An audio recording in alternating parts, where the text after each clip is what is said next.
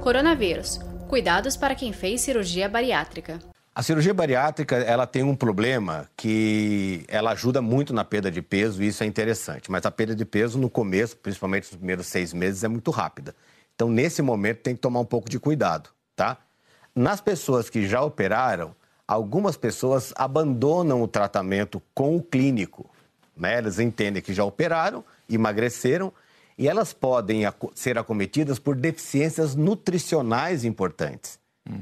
Diminuição de, da ingestão de proteína, a maioria dessas pessoas come menos proteína e comer uma quantidade maior de proteína está mais relacionada à melhora da imunidade.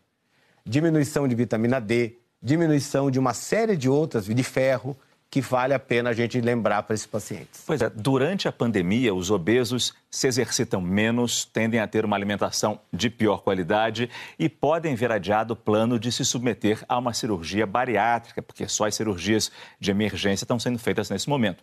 Eu converso agora pela internet com o médico Cid Pitombo. Ele é coordenador do programa de cirurgia bariátrica do Hospital Estadual Carlos Chagas, no Rio de Janeiro. Esses doentes que são portadores de obesidade mórbida e que ainda estão obesos mórbidos, eles são realmente ainda grupo de risco.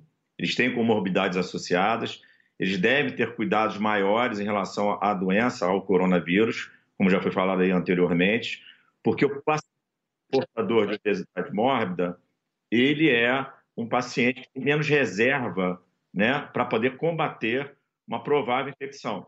Saiba mais em g1.com.br barra coronavírus.